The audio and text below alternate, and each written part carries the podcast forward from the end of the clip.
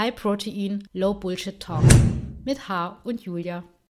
Und damit herzlich willkommen zurück, wenn alles geklappt hat, wie wir uns das vorstellen. Habt ihr gerade schon unser neues Intro gehört.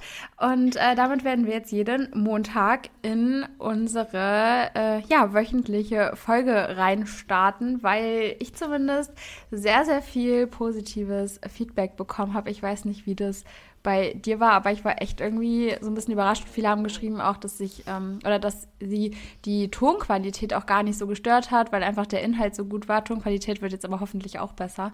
Ähm, wie war das bei dir? Also hast du da auch so viel positives Feedback zu bekommen? Ja, habe ich. Also du hast mir auch, ich, du hast mir Screenshots geschickt. Ich weiß nicht mehr, ob das so generelles Feedback zu uns beiden war oder direkt auf, zum Podcast. Beides, also wir, wir beide sind jetzt quasi der Podcast. Nee, aber bei mir war es auch so, dass mir die Leute geschrieben haben ähm, und es schön fanden, uns zuzuhören und auch einen Bezug dazu hatten. Also die Nachrichten haben mich auch erreicht und ja, äh, solche Nachrichten sind natürlich die besten und äh, bestärken einen darin, dass man weiter mit den Sachen macht, die man, ja. die man eben gerade macht. Also so geht es mir zumindest immer. Immer äh, positives Feedback ist, ist so der beste Booster für, für die eigenen Sachen.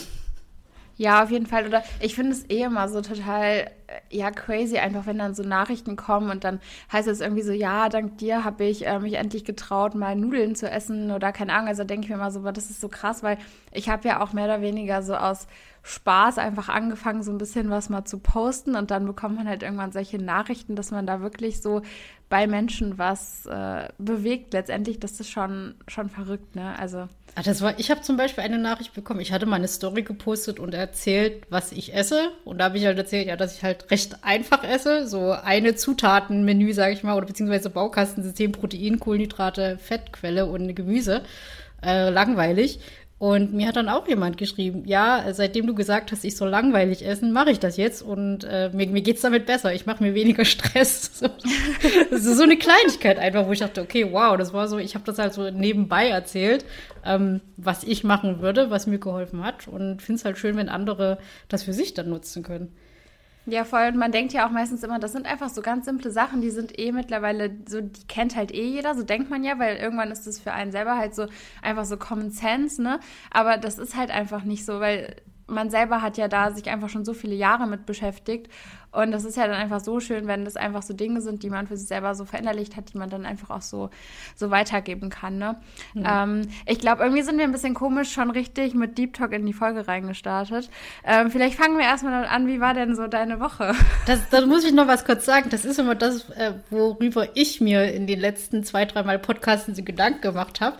Wenn ich erzähle, dann erzähle ich ja quasi, weil, weil ich schon voll drin bin im Thema und ich habe dann immer Angst, dass meine Erklärungen eigentlich schon zu sehr in der Mitte sind sind und Leute, die dann, dann erst, zum ersten Mal eine Begegnung haben, sich dann erstmal fragen, also was ist jetzt hier der Kontext?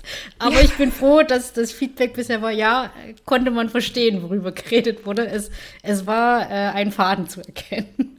ja, ich glaube, wir erreichen da ja schon so Menschen, die da einfach äh, sich schon auch viel miteinander so mit auseinandergesetzt haben. Ne? Also. Genau. Ja, äh, um deine Frage zu beantworten. Ja, bei mir. Ähm, aus, äh, aus Sportperspektive, ich habe gerade Deload und das passt ganz gut, weil aus der Lifestyle-Perspektive, ich äh, habe gerade PMS und es ist, ich bin immer froh, wenn, wenn diese beiden Phasen aufeinander liegen, weil ja, ich ja. muss nicht viel machen und mein Körper äh, kann, kann dann eben, ja, wie soll ich sagen, aus der Fassung sein, wie es will. Also das Schlimmste sind, sind bei mir die Stimmungsschwankungen.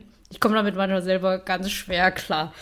Ich habe ich hab gestern zum Beispiel hab ich, äh, ein PDF gesucht, was in irgendeiner Mail mal als Anhang war. Und ich habe es nicht sofort gefunden und das, ich hätte, das, das hat schon gereicht, um, um, um zu heulen. Das ist so, so, ja, ist, ist so, so dünnhäutig bin ich in dieser Woche. Das ist ja, manchmal dann passiert irgendwas und dann denkst du so, nee, das war jetzt einfach zu viel, jetzt, jetzt muss ich einfach heulen. Und man weiß doch in dem Moment, es ist eigentlich überhaupt nicht dramatisch, aber es geht einfach gerade nicht anders.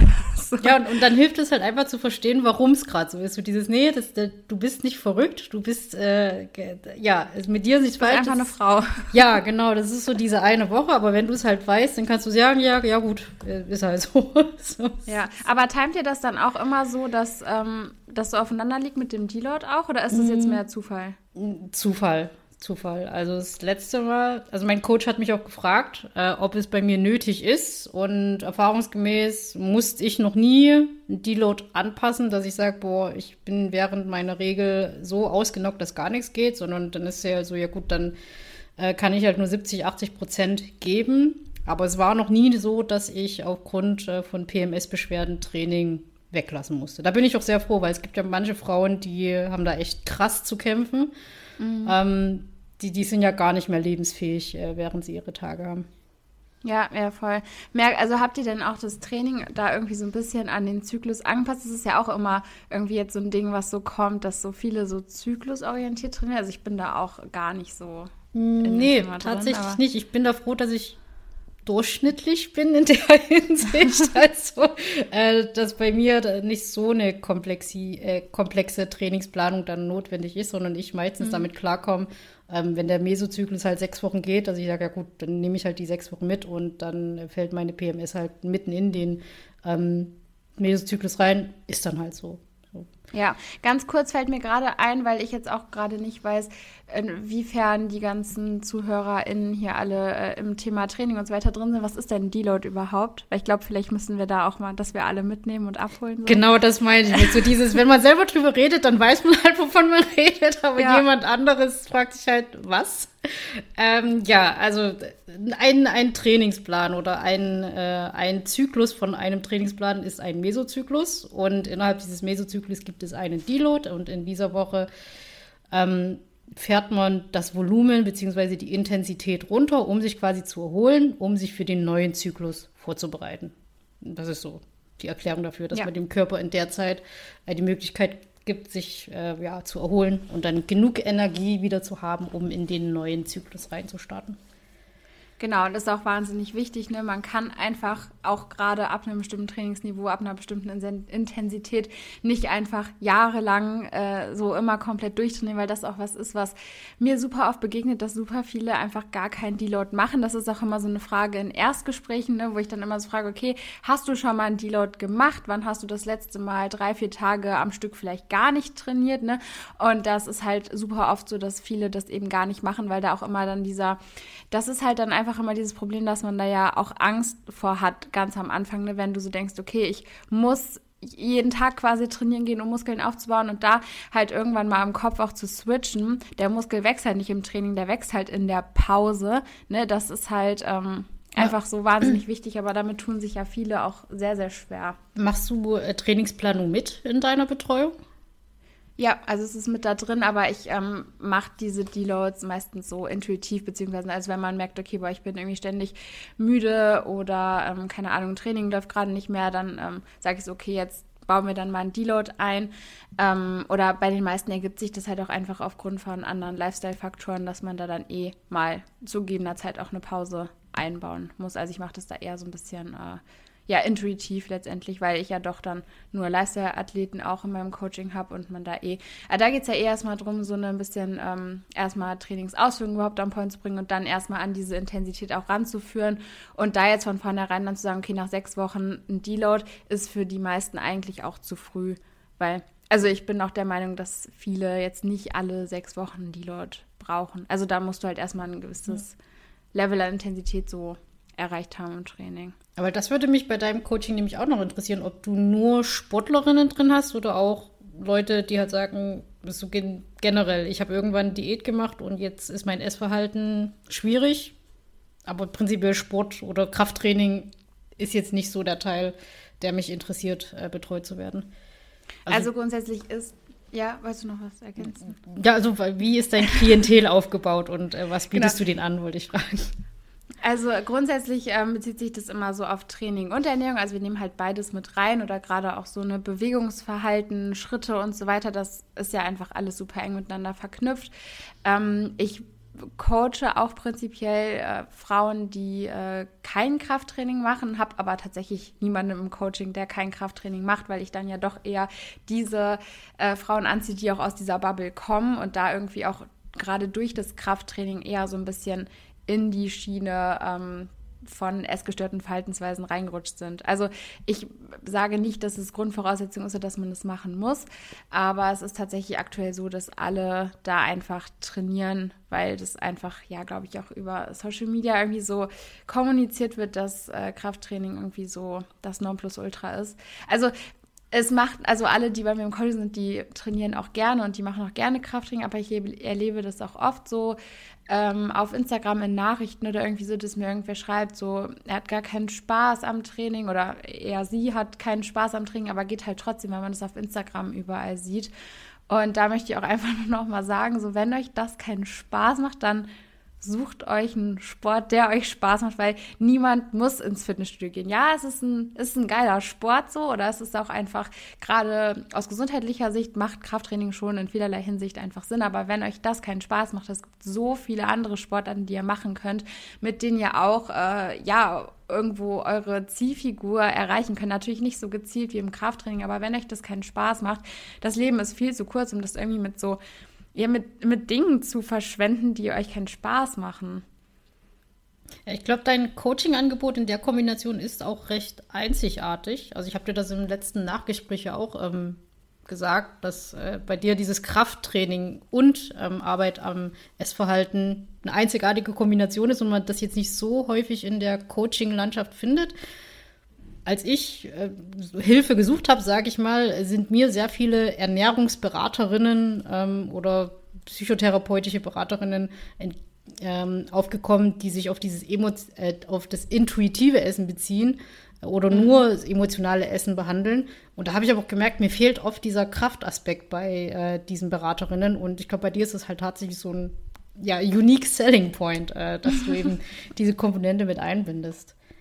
Ja, ich hatte das heute noch in einem Check-in, wirklich, ähm, wo ähm, ich jetzt eine Kundin habe, die ist seit anderthalb Wochen bei mir im Coaching und ich sage halt auch eine Track Dein Training. Ne? Schau, dass du dich da jetzt, wenn das mal kurzfristig irgendwie mal runtergeht, nicht schlimm, aber schau, dass du halt langfristig einfach auch mehr Gewicht bewegen kannst. Und das ist immer so der langfristige Aspekt dahinter. Und sie meinte auch, ja, ähm, das hatte eben ihre frühere, ich weiß gar nicht, ob das eine Ernährungsberaterin oder eine Psychologin war, hatte ihr das eben ähm, ja quasi verboten, das Training zu tracken, ähm, weil das so viel mit Kontrollzwang zu tun hat. Und das finde ich halt auch schwierig, weil gerade so Thema Training tracken, äh, kommt einfach auch darauf an, was machst du mit den Daten, die du. Das ist bei allem so, das ist bei einer Uhr, die Schritte zählt, so, das ist bei einer Uhr, die die Herzfrequenz misst, so. Das ist immer so, wie interpretierst du die Daten und was machst du dann damit? Und dann entscheidet sich, ob das irgendwie ein Zwang ist oder ob du da irgendwie sinnvoll was draus ziehen kannst, weil sie eben auch meinte, sie geht jetzt ähm, seit den anderthalb Wochen, wo sie bei mir ist, geht sie mit einem ganz anderen, mit einer ganz anderen Einstellung ins Training, ne? weil du einfach diese, diese Zahlen hast von letztem Mal und du möchtest dich irgendwie schlagen, du möchtest dich verbessern und das hat ja in dem Sinne nichts mit Kontrollzwang mhm. zu tun. Das ist ja dieser rein sportliche Aspekt und das ist das, was ich meine. Du verstehst halt, dass die Frau auch noch einen ähm, ja, ein sportliches Ziel hat oder Ambitionen. Ja.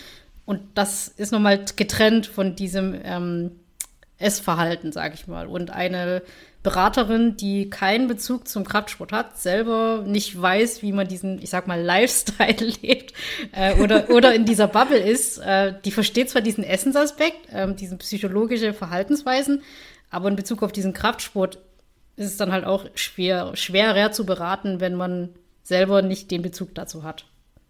Ja, ich glaube, da fehlt auch oft dieser Bezug zu den körperlichen oder optischen Zielen. Also natürlich sollte das niemals so der einzige Punkt sein, aber ich glaube, dass der auch oft mal dann so ein bisschen untergeht, weil ich auch oft äh, auch äh, Frauen, die mit Essanfällen zu tun hatten, äh, die vorher schon bei anderen ähm, ErnährungsberaterInnen und so weiter waren, ähm, wo dann auch einmal gesagt wurde, ja, dann akzeptier halt einfach, dass du da zehn Kilo mehr drauf hast und so. Und ich meine, klar, in gewisser Weise muss man akzeptieren, dass man nicht mit einem Körperfettanteil von 5% rumrennen kann, aber ähm, in gewisser gewisser Weise ist es ja auch nicht die Lösung, zu sagen, okay, ich akzeptiere halt jetzt meine Essanfälle und ich akzeptiere, dass ich jetzt dann einfach äh, da ein bisschen äh, zunehmen werde.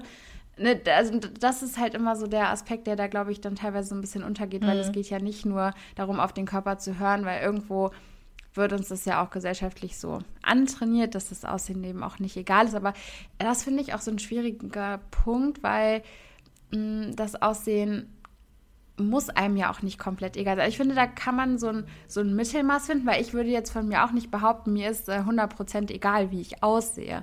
Nur ich mache davon eben nicht mehr meinen Selbstwert abhängig und ich mache vor allen Dingen nicht ähm, davon, wie ich mich mal einen Tag fühle, wenn ich mich im Spiegel ansehe, mache ich nicht abhängig, ob ich heute jetzt esse, wenn ich Hunger habe oder ob ich heute ähm, sage, ich esse heute den ganzen Tag nichts oder mache heute 30.000 Schritte oder was auch immer, weil ich halt weiß, dass die Körperwahrnehmung jeden Tag mal schwankt und man mit dem gleichbleibenden Gewicht quasi an einem Tag sich super geil fühlen kann, am nächsten Tag äh, wie ein aufgequollener Schwamm. Also das, das ist, glaube ich, so ein bisschen der Unterschied. Oder, oder wie, wie ist das bei dir so? Also würdest du sagen, dir ist komplett egal, wie du aussiehst? Weil das würde ich tatsächlich so nicht sagen. Nee, also ich kann deine Beschreibung bestätigen. Ich habe es versucht quasi mir einzureden, äh, lass es mal egal sein, wie du aussiehst, versuch mal komplett äh, das zu ignorieren. Es geht halt nicht. Das ist, also Aussehen ist wichtig. Halt, das ist ja auch so der Anspruch an sich selber. Man, man hat ja auch eine gewisse Vorstellung, wie man selber sein möchte und Ästhetik gehört halt auch dazu.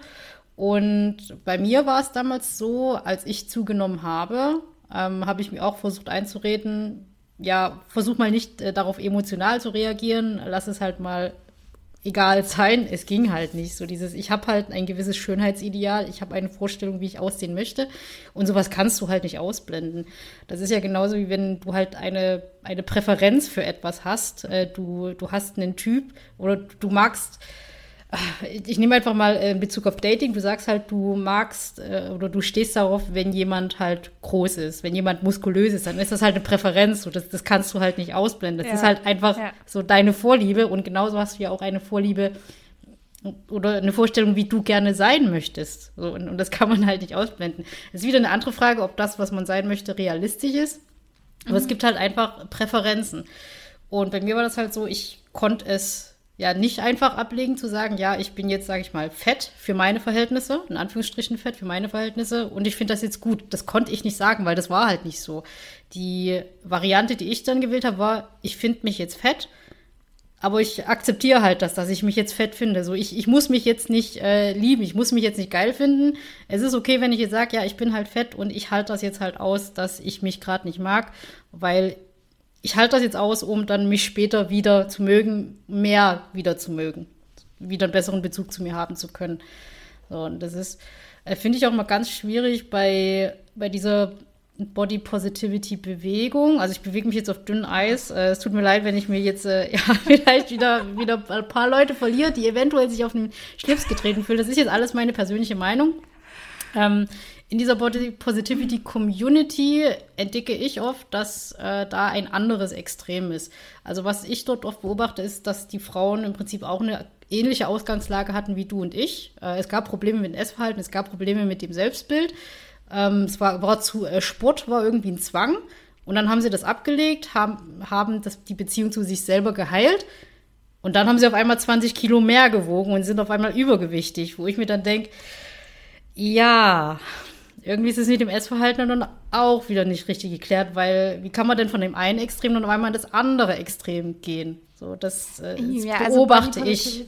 Ja, also Body Positivity finde ich leider auch ein ganz, ganz schwieriges Thema, weil ähm, ich stimme dem Ganzen zu, in dem Sinne, dass jeder Mensch schön ist, wie er ist und dass jeder ähm, es verdient hat, respektiert und akzeptiert zu werden und nicht aufgrund seines Aussehens in irgendeiner Weise bewertet oder diskriminiert werden sollte. Aber wenn es dann darum geht, dass Übergewicht ähm, in dem Sinne akzeptiert wird, dass du nichts daran verändern musst, weil du bist ja schön so wie du bist. Ja, das mag sein und das sagt auch niemand, aber es ist einfach aus medizinischer Sicht nicht gesund. Und das ist ja der Punkt. Und nichts anderes ist ja das, was letztendlich auch so äh, im großen Konsens eigentlich gesagt wird. Er sagt ja niemand, du sollst abnehmen, weil du nicht schön bist, sondern es geht dabei ja einzig und alleine um den gesundheitlichen Aspekt und ich finde auch, dass äh, Body Positivity, das wird so missbraucht irgendwie. Weil, also,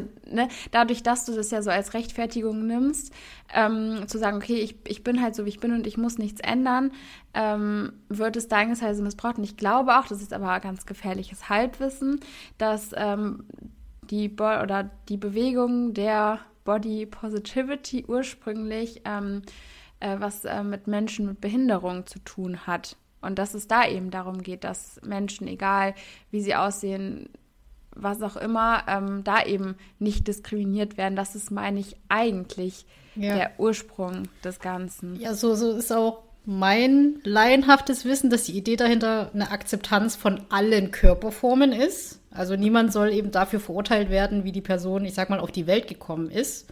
Ähm, was weiß ich, ich habe jetzt halt eine große Nase, werde aber genauso akzeptiert wie jemand, der eine kleine Nase hat. Oder ich glaube, die Idee ist auch, jemand, der körperlich eingeschränkt ist, eine Behinderung hat, soll eben trotzdem gleichgeschätzt werden. Und du hast es schon erwähnt, der Begriff selber hat mittlerweile einfach so einen Beigeschmack und hat seine ursprüngliche Idee halt, also steht nicht mehr für das, für das es mal stehen sollte, weil wenn man jetzt Body Positivity in den Raum wirft, hat jeder sofort im Kopf eben sehr übergewichtige Menschen und nicht diese Körperakzeptanz. Also das ist ja die Idee, Körperakzeptanz von allen. Aber wenn man jetzt das einfach in den Raum wirft, ist der erste Gedanke, das ist zumindest bei mir so, übergewichtige Menschen. Und ja, das, äh, es gibt ja auch den Begriff Fat Acceptance, also das ist vielleicht eher so, was dann äh, vermischt wird. Und also ich bin bei dir, ich, diese Grundidee finde ich gut, würde ich auch vertreten, aber was mittlerweile daraus geworden ist, ähm, auch so ein bisschen, ich bin jetzt auch wieder ganz vorsichtig, eine Ausrede dafür, dass man fett wird. Also das klingt jetzt hart, aber das ist also das, was ich beobachte. Wie gesagt, das ist so, wie, wie kann man ähm, denn auf einmal dann 20 Kilo zu viel haben? Und du sagtest es schon, das ist aus rein medizinischer Sicht, ist es nicht gesund. Und ich finde das dann auch schwierig, wenn dann ähm, die Vertreterinnen sagen, ja, und ich bin jetzt aber gesünder als zuvor. Ah. Ja, ich glaube, es ist auch eher eine Ausrede dafür, nichts ähm, verändern zu müssen. Ja, also das, das regt mich ehrlich gesagt auch im Extrem auf diese Ausrede. So, jetzt muss ich halt gar nichts machen. Das ist, das, das nimmt den Leuten dann einfach so den Drive, die Motivation an, sich zu arbeiten. Weil es ist halt einfacher, sich auszuruhen, so, ja, ja, aber gut, wenn ich mich nicht verändern muss, dann kann ich ja so bleiben und ihr könnt euch schön verändern und ihr müsst mich akzeptieren. Es, es liegt nicht an mir, sondern ihr müsst halt euch verändern, nicht ja. ich. Was ich aber auch noch ergänzen wollte, weil wir jetzt auch gerade bei dem Thema waren, ist das so, ne, man hat immer äh, dann übergewichtige Menschen im Kopf, das Ganze oder Body Positivity sollte sich ja auch genau in die andere Richtung nämlich drauf beziehen, weil es ist ja auch oft so, dass sich äh, extrem dünne Menschen, die vielleicht aber auch keine Essstörung haben oder vielleicht auch eine haben, ist ja auch in dem Moment eigentlich völlig irrelevant, ähm, dass die sich eben auch in dem Moment nicht so wohlfühlen oder dass da eben auch öfter mal Kommentare kommen, beziehungsweise dass es mittlerweile ähm, fast schlimmer geworden ist, das ist so meine eigene Wahrnehmung, dass du dünnen Menschen eher äh, sagst, ja, das sieht nicht schön aus oder nimm mal zu oder was auch immer, als dass du einer übergewichtigen Person sagst, nimm mal ab. Hm. Ja, und da ist dieses, irgendwie die äh, Hemmschwelle viel geringer, obwohl es genau das Gleiche ist eigentlich. Ja, es ist also das Gegenteil von Fat-Shaming ist Thin-Shaming oder Skinny-Shaming, ich glaube, gibt es dafür auch so einen Begriff und da, da hast Keine du recht. Das, also das ist tatsächlich ein interessantes Phänomen, dass äh, ja extrem dünne Frauen oder schlanke Frauen ähm, auch diskriminiert werden, aber es eben nicht so empfindlich, sage ich mal, angesehen wird, wie wenn jemand übergewichtig ist, diskriminiert wird. Wo, wo es ja beides ja. eine Form von Diskrimination ist. Und bei Body Positivity werden aber dann wiederum selten die, die dünnen Frauen mit einbezogen. Also zumindest kriege ich das nicht so mit. Ja, die sieht man zumindest nicht auf Werbeplakaten irgendwie. So. Ja, gut. also sieht man meistens nur die Übergewichtigen dann. Äh, Werbeplakat ist vielleicht das falsche Wort, weil dann, dann kriegen wir hier ja, jetzt gut, wieder Hate-Kommentare, dass, dass, dass, dass nur schlanke ja. Ideal. Also äh, so war das nicht gemeint. es geht nicht. Nein, aber man kennt ja diese Werbungen, wo dann tatsächlich extra so verschiedene Frauen, Körpertypen, die ganz Körpertypen. verschiedene Körpertypen haben, ausgewählt werden. Und da ist es jetzt selten so, dass eine ähm, auffällig dünne Frau dabei ist, hm. meiner, meiner Wahrnehmung nach. So. Ja, und das, das bestätigt ja wieder die Aussage, dass wenn man Body Positivity sagt, ist mittlerweile eben dickere Menschen gemeint ist und nicht mehr dieses alle Körperformen, sondern inkludiert bitte dicke Menschen. Und ähm, ich glaube, was aber auch noch, wo das Bewusstsein, glaube ich, schon größer geworden ist, und ich weiß, dass ich, glaube ich, in dem Podcast hier komplett die falschen Leute anspreche, weil die alle schon ein Bewusstsein dafür haben, ähm, dass generell Kommentare zum Aussehen, zum Gewicht jeglicher Art, egal wie sie gemeint sind, auch wenn sie wirklich nett gemeint sind, in Menschen unfassbar viel auslösen und unfassbar viel anrichten können, egal in welche Richtung. Wenn du einer Person sagst, ah, hast du abgenommen, weil für dich abnehmen in dem Moment was Positives wäre, kann es sein, dass es in der Person unfassbar viel auslöst, weil diese Person vielleicht gerade mit aller Kraft versucht zuzunehmen. Oder ich erinnere mich noch daran, wo ich ähm, ja quasi mitten in der Magersucht so drin war. Es war halt noch nicht so ganz extrem, dass ich wirklich von außen super, sag ich mal, ungesund dünn aussah. Also ich sah einfach noch eine sehr, sehr schlank und trainiert aus in dem Fall. Ähm, und da hat eine ähm, ältere Dame mir im Fitnessstudio gesagt, dass ich ja so eine tolle Figur hätte. Ne? Und das sind halt in dem Moment so Dinge, so Kommentare, die, die pushen dich ja noch weiter da rein. Und du denkst, ja, so wie ich das mache, mache ich das richtig. Und da kommt sogar noch Bestätigung von außen. Und andere Leute finden mich schön. Und das ist halt so unfassbar schwierig, weil egal wie die Kommentare gemeint sind, in den meisten Fällen sind die ja positiv gemeint nur du kannst dir niemals sicher sein, wie die ankommen, weil man einfach nie weiß, was da in der Person wirklich vorgeht. Und das, das finde ich halt schwierig. Und das ist, ähm, glaube ich, gerade Personen der mittleren bis älteren Generation oft nicht so, nicht so bewusst. Ja, da kannst du froh sein, dass du äh, nicht in asiatischen Kreisen aufgewachsen bist. äh, da, da gelten ganz andere Regeln. Also ähm, als ganz einfaches Beispiel, äh, wenn du halt zunimmst, dann wird es einfach erwähnt. So, dann, das heißt, du okay. kommst dann halt bei, bei irgendeinem äh, Treffen an und wenn du dann halt zugenommen hast, dann wird halt angesprochen, ja, du fett bist du geworden oder halt abgenommen hast du. Es ist, äh, Asiaten sind da nicht so sensibel dafür. Das ist, ähm, ja, also man muss es halt auch wissen. Also äh, Leute, merkt euch, solltet ihr jemals in irgendeinem asiatischen Kreise äh, ankommen und ihr bekommt einen Körperkommentar, nehmt das nicht persönlich. Das ist einfach so die Mentalität von Asiaten, die meinen das nicht, meinen das nicht böse, sondern ja, das wird dann halt einfach nebenbei gesagt. okay, ja, ja, das ist. Ja, es war uns jetzt nicht so extrem gewesen oder bei mir früher damals. Ich denke, es gibt sicherlich auch deutsche Familien, wo das vielleicht extremer war. Ähm, um, ja, um, um mal äh, ein Beispiel zu bringen, bei Asiaten ist es so, ähm, du kommst kommst an, also ich nehme jetzt mal so, ja, Eltern einfach, du, du besuchst deine Eltern und dann sagt deine Mama halt, boah, du bist fett geworden, du solltest nicht zu viel essen. Und gleichzeitig ist es aber so, wenn ihr dann isst, dann sagt sie, ja, iss mal mehr, iss mal mehr, damit du nicht zu dünn wirst. also das ist, ja, asiatische Mütter äh, sind da manchmal sehr widersprüchlich. Auf der, auf der einen Seite äh, fett schämen sie dich und auf der anderen Seite äh, wollen sie aber, dass du isst, weil Asiaten äh, ihre oder ja, asiatische Mütter ihre Liebe auch übers Essen zeigen. Mhm. Beziehungsweise asiatische Eltern. Also kochen, ähm, essen miteinander, das ist so die Form von äh, Zuneigung, die, die da geteilt wird. Ja. Ja, das ist bei ähm, uns oder ach, ich finde es immer schwierig, weil ich habe jetzt auch nicht so eine riesige Familie, als ich sagen kann, ja, in der typisch deutschen Familie ist das so. Aber bei mir war das immer so, dass das bei den Omas immer so war. Also, dass die Liebe von den Omas immer sehr viel über Essen gezeigt wurde. Genau, dass die ja, halt ja. sich einfach gefreut haben, wenn du bei denen warst, wenn du viel gegessen hast, wenn du ne, da die Töpfe leer gegessen hast. So, das war, das war bei uns eher so. Äh, meine Eltern waren eigentlich da auch schon immer so sehr also jetzt nicht super krass gesundheitsbewusst, das wäre jetzt auch, weil es gab schon auch Süßigkeiten bei uns zu Hause und so, aber eigentlich, wenn ich das überlege, hatte ich da in der Kindheit so eine gute Balance eigentlich. Oder habe tendenziell eh immer schon viel Süßigkeiten gegessen, aber ich habe auch immer viel Gemüse gegessen. Es war immer so, eigentlich war immer so beides so gemischt irgendwie. Was ich dich vorhin noch fragen wollte, äh, bevor wir das Thema vergessen, das ist nochmal zu dem Coaching gewesen. Ähm, wie bist du eigentlich dazu gekommen, mit dem Coachen anzufangen? Also jetzt kompletter Themenwechsel. Ach so, ja. genau, und wir haben ja auch eigentlich noch hier äh, so ein paar äh, Vorschläge zu Trends und sowas, die wir gleich genau, Genau, dann, dann beantwortest wollten. du noch diese wir sind Frage. Schon eine halbe Stunde dabei. dann beantwortest du noch diese Frage und dann machen wir noch unsere äh, übrig gebliebenen Themen. Genau. Ja, ähm, also bei mir hat das damals angefangen, dass ich schon so ein bisschen länger überlegt hatte, hm, wie wäre das denn so und könnte ich nicht das mal ausprobieren, ne, so zu coachen. Ähm, und dann hatte mich damals eine Followerin von mir angeschrieben, die ähm, Lena war das. Also falls du den Podcast hörst, dann einmal liebe Grüße an dich auf jeden Fall. Wir haben auch ab und zu äh, nochmal Kontakt.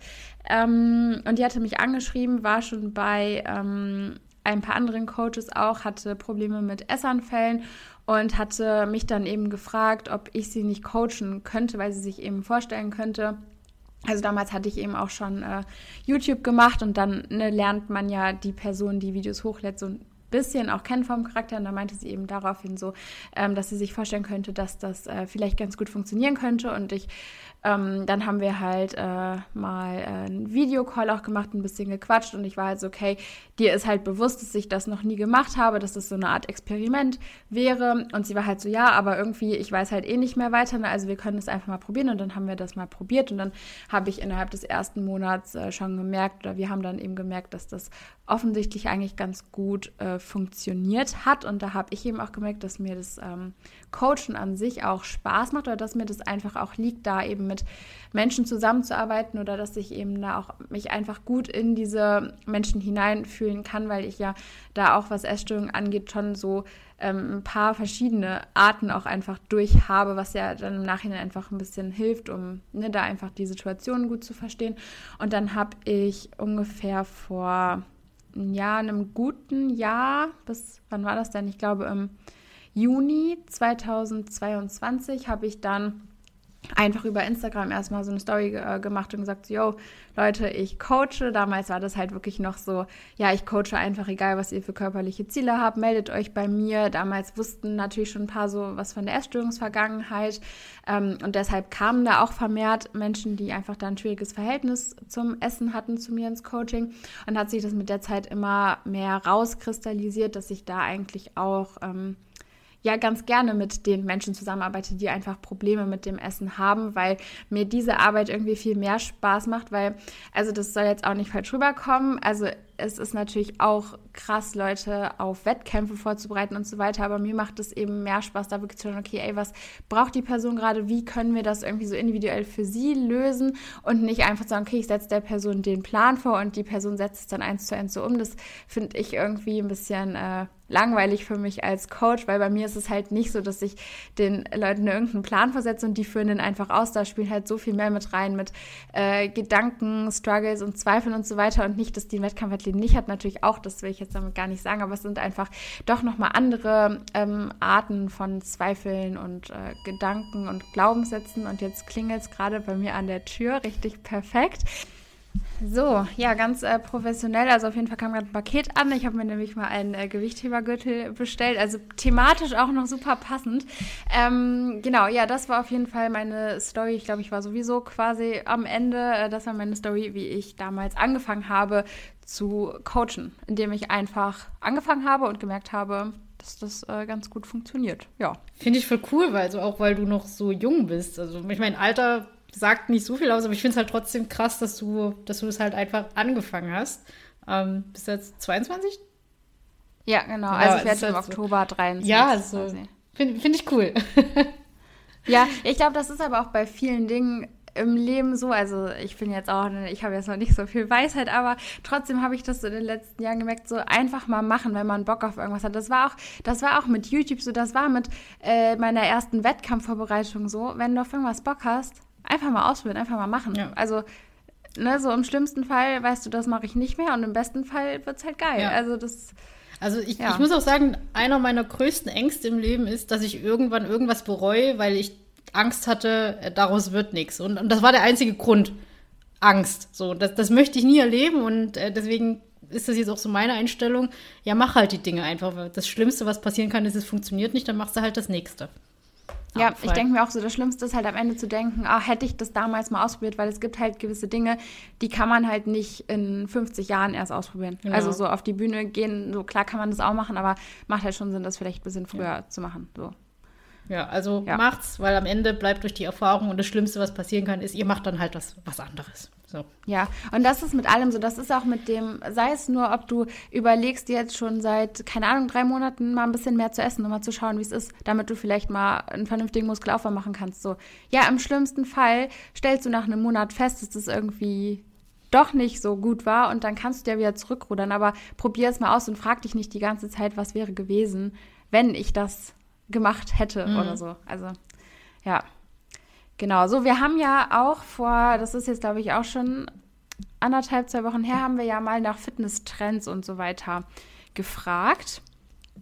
Ähm, und da habt ihr ganz, ganz viele äh, ja, interessante Dinge reingeschrieben, zu denen man was sagen könnte.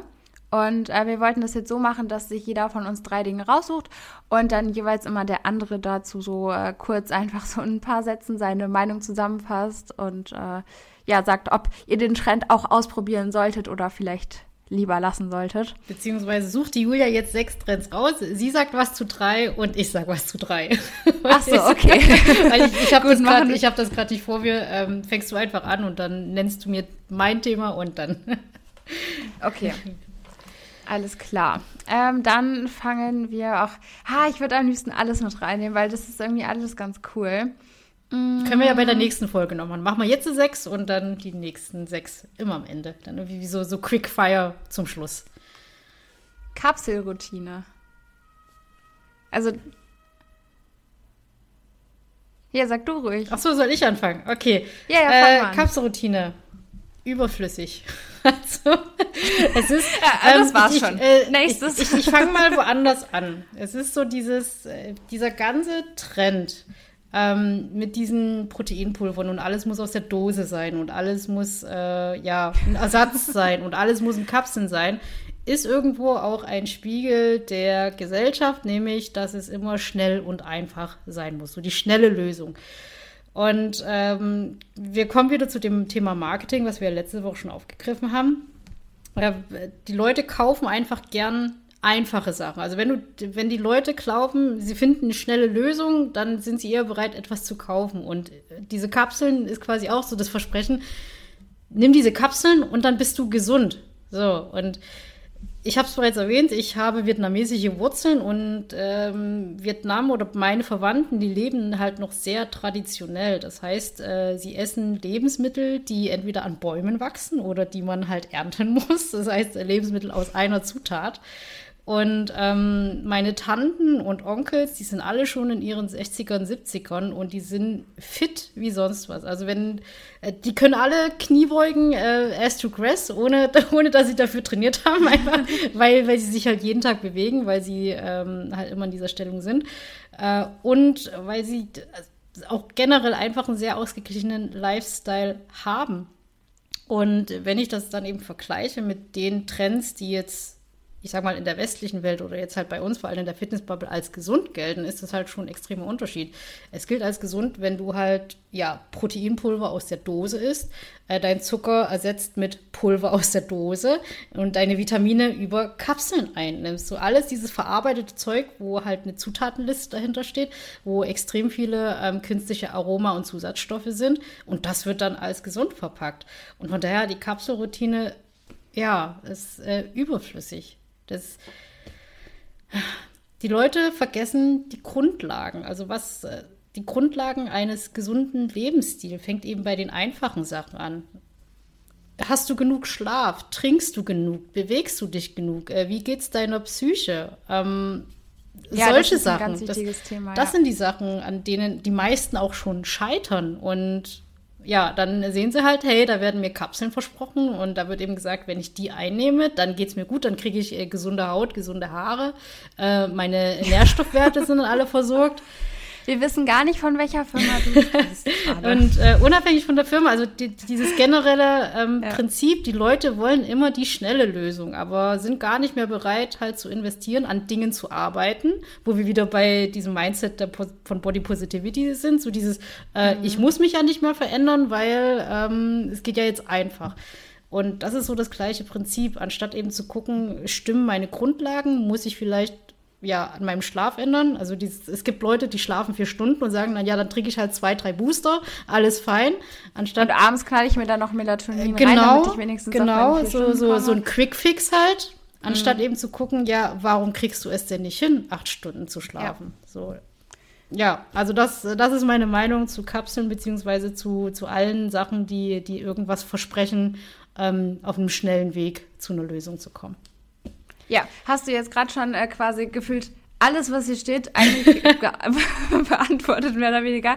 Ähm, weil hier war auch noch eine Frage äh, zu den Diet Support Pillen von ESN. Ich ja, denke, gut, das, das gehört ja mit dazu. Genau, das, ja genau, das haben dazu. wir gerade schon mit beantwortet. Dann ist ein weiteres Ding, äh, alles an Zucker mit Süßstoff zu ersetzen. Auch das haben wir indirekt schon beantwortet. Ähm, ne, weder Zucker ist böse, noch Süßstoff ist böse, noch ist irgendein Lebensmittel überhaupt an sich böse. Alles ist ungesund in Massen. Also das denke ich immer wieder, das kann man sich so gut veranschaulichen, wenn du dich nur von Salat ernährst, ist das nicht gesund und wenn du dich nur von Tiefkühlpizza ernährst, ist es auch nicht gesund. Aber wenn du alles in der Mischung hast, dann hast du eben eine gesunde Ernährung, meiner Meinung nach. Also das ist eben sowas und das gilt halt eben auch für diese ganzen Zuckerersatzstoffe. Und ich persönlich muss auch sagen, dass ich auch, ähm, ach, wann war das denn? Ja, also vor zwei, drei Monaten oder sowas habe ich mal so einen äh, Süßstoffentzug gemacht. Also für so, ich glaube, fünf Tage waren das, habe ich jegliche Art von Süßstoff weggelassen, außer ein Monster am Tag, den, äh, den habe ich mir noch gegönnt. Ähm, und habe da echt gemerkt, gemerkt, dass es meiner Verdauung besser getan hat. Also ich hatte wirklich, ich habe am Ende, man gewöhnt sich ja an alles. Ich konnte kein Wasser mehr trinken. Ich habe mir überall Süßstoff reingehauen. Und das war einfach viel zu viel. Ich habe das gemerkt, ich hatte so einen, so einen herausstehenden Unterbauch. Also der war, das war einfach, das hat mich selber dann angefangen, extrem zu stören. Also es ist normal, dass man als Frau keinen komplett flachen Bauch hat. Auch das möchte ich hier gerade nochmal betonen, weil auch das ist was, was über Social Media immer so rüberkommt, als wäre das normal, dass man da einen komplett flachen Bauch hätte. ist auch nicht normal. Oder ich meine, wenn ihr einen habt, dann ist das auch normal. Aber wenn ihr keinen flachen Bauch habt, dann ist es auch normal.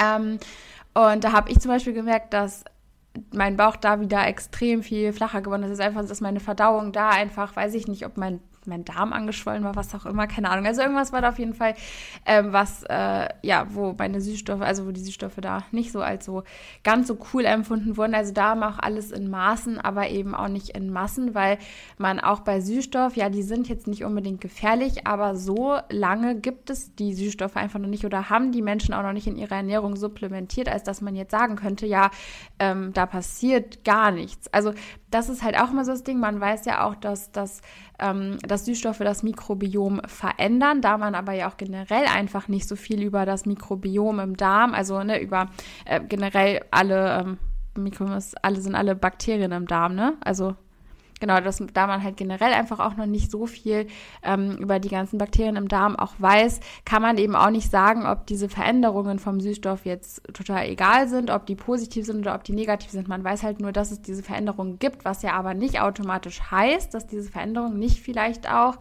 negative Folgen haben könnten. Also da ist man sich einfach noch nicht sicher. Deshalb denke ich, fährt man da immer ganz gut, wenn man das einfach in Maßen supplementiert und nicht in Massen. Ja.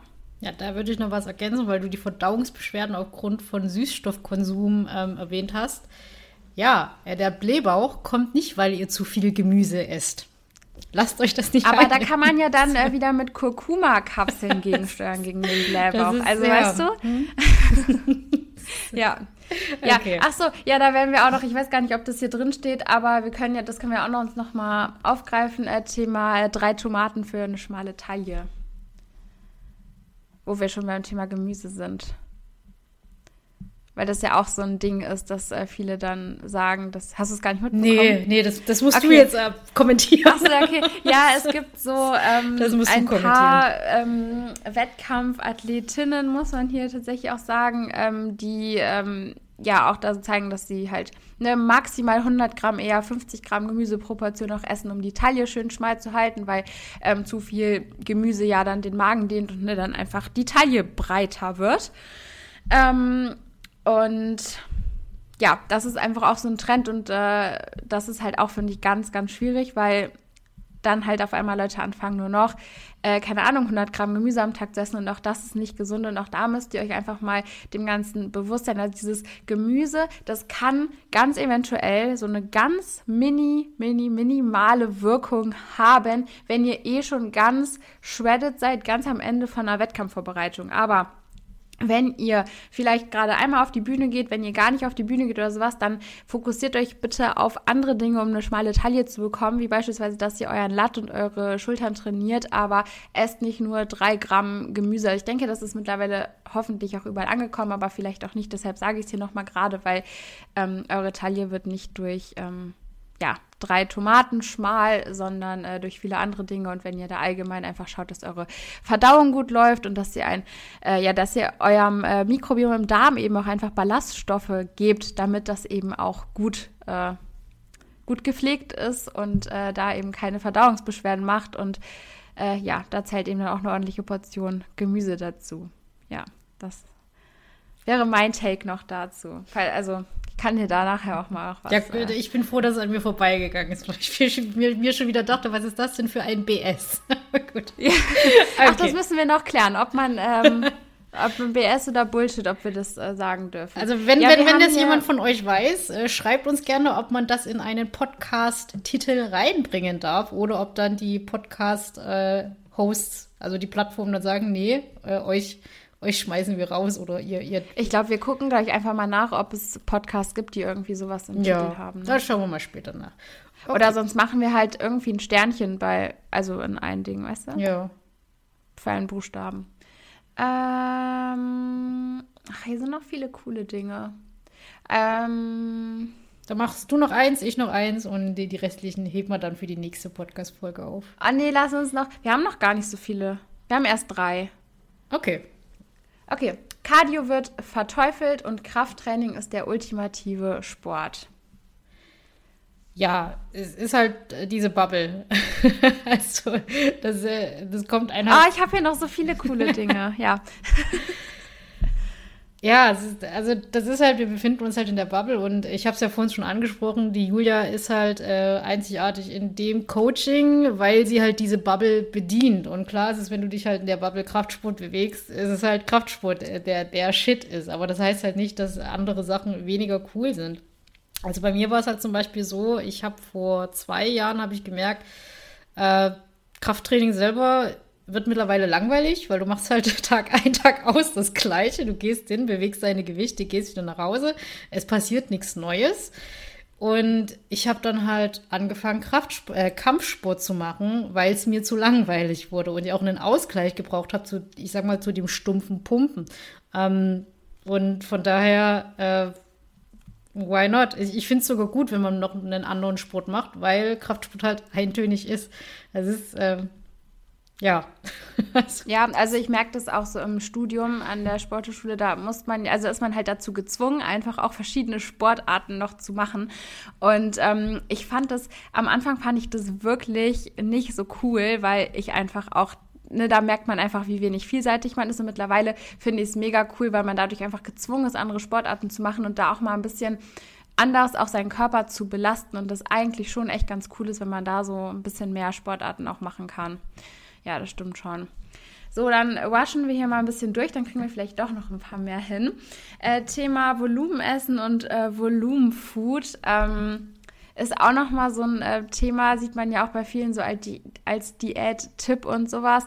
Finde ich halt auch super schwierig, weil was auch vielen überhaupt nicht ähm, bewusst ist, ist, dass Volumenfood nur voll macht und einfach nicht satt macht. Also ihr habt dann eben Volumenfood, ihr habt viel Volumen im Magen und habe dann so dieses erste Sättigungssignal über die Magendehnung. Und wenn das Ganze dann weiter in den Darm geht, dann merkt der Darm einfach, ey, hier kamen ja gar keine Nährstoffe an so.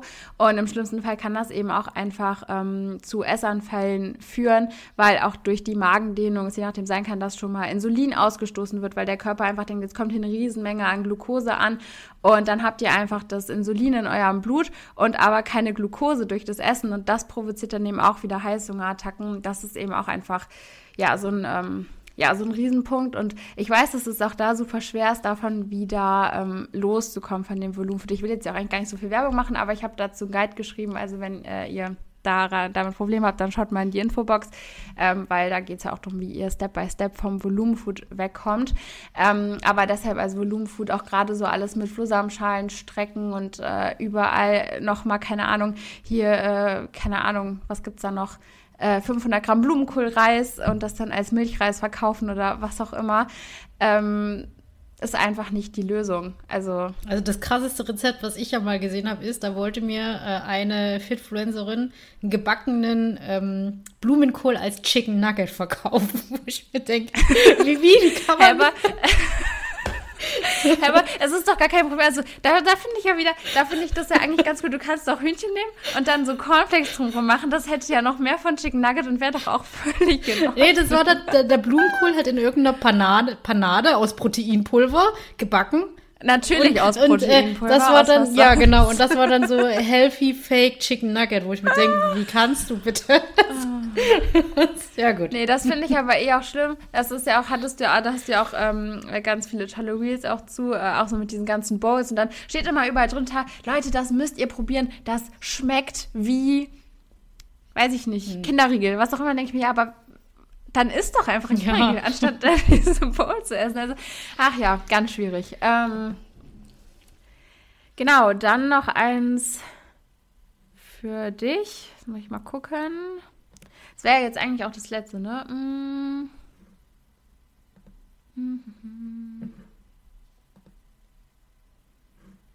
Ja, und wie gesagt, die anderen können wir ja dann auch immer in den anderen Podcast-Folgen noch zum Schluss mit reinstreuen, äh, dass wir dann mhm. wie so eine mhm. äh, ja, Schnellrunde machen. Äh, ein Thema und äh, einer von uns haut dann eben seine Gedanken dazu raus. Genau. Ähm, ja, hier wären noch sowas wie Morning-Routinen oder übertrieben viel Protein konsumieren. Was ist zu viel?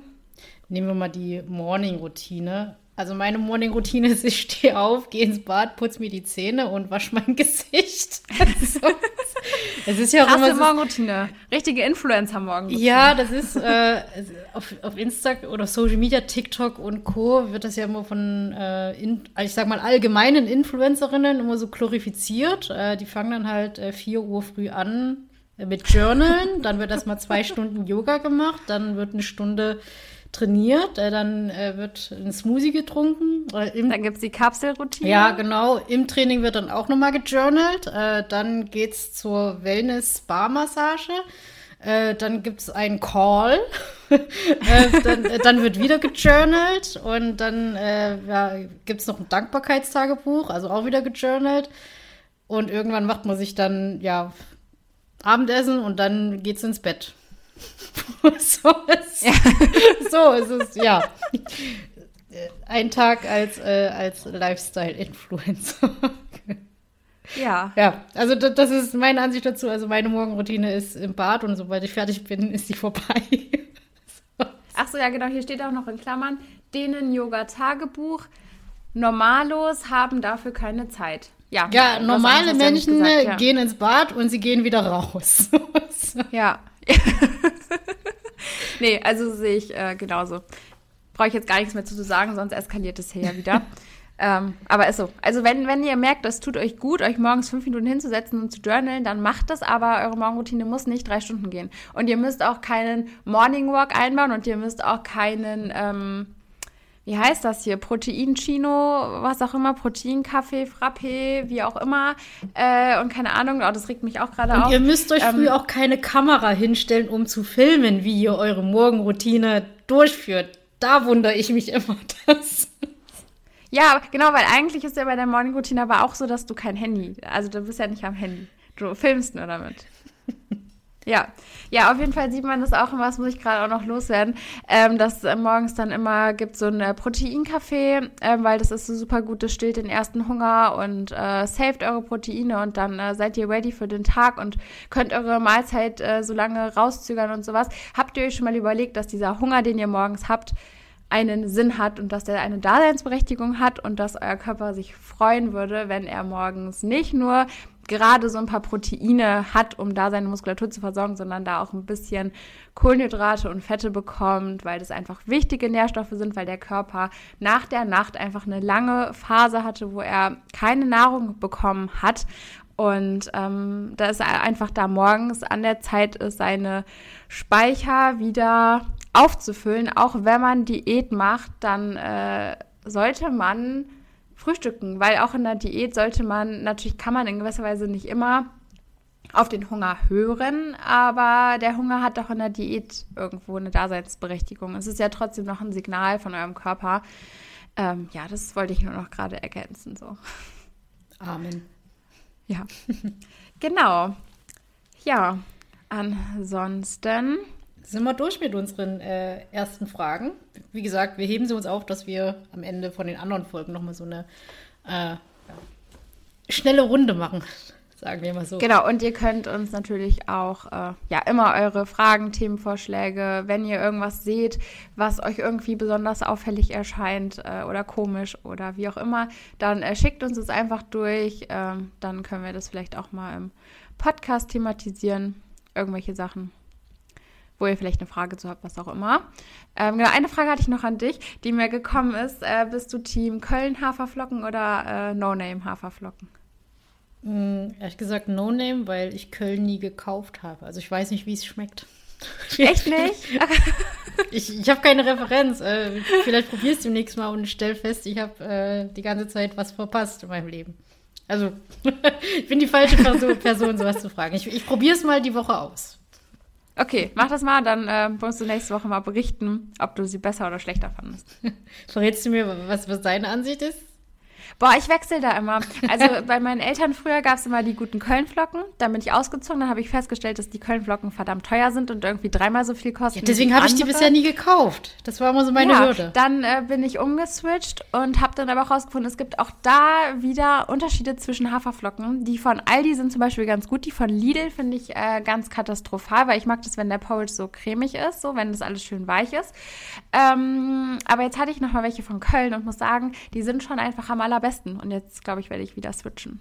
Ja, weil die besonders so, so schlotzig die werden sind. So, die sind so, so feiner, die werden einfach cremiger, ah, so. Okay. Ja, irgendwie. So, so mehr Babybrei-artig. Ne? Also, das habe ich festgestellt, so bei den äh, Babynahrungssachen, die haben eine bessere Quali. ja, für die Babys gibt es nur das Gute. Ja. Ja. Okay. Ja, nee, Reisflocken kaufe ich immer in der Babyabteilung. Ja, so Schmelzflocken, genau, das, das habe ich halt auch festgestellt. Nee, Schmelzflocken feiere ich zum Beispiel gar nicht. Die sind mir dann zu breiig. Ja, so gut, aber das meine ich so. Ich habe die von den Babys gekauft und meinte, Mensch, die haben ja gute Sachen, die Babys. okay. Ja. Gut, so, ich habe ja die Anmoderation gemacht. Du bist äh, für das Outro okay. verantwortlich. Ja, dann, ähm, wir bedanken uns wieder beide äh, bei euch fürs Zuhören.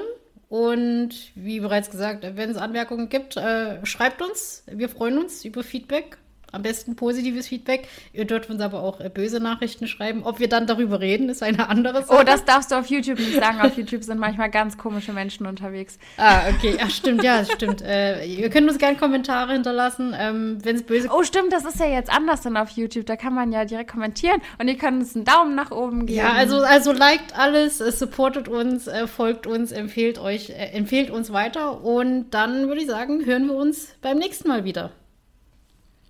Yes. Ciao. Ciao, ciao.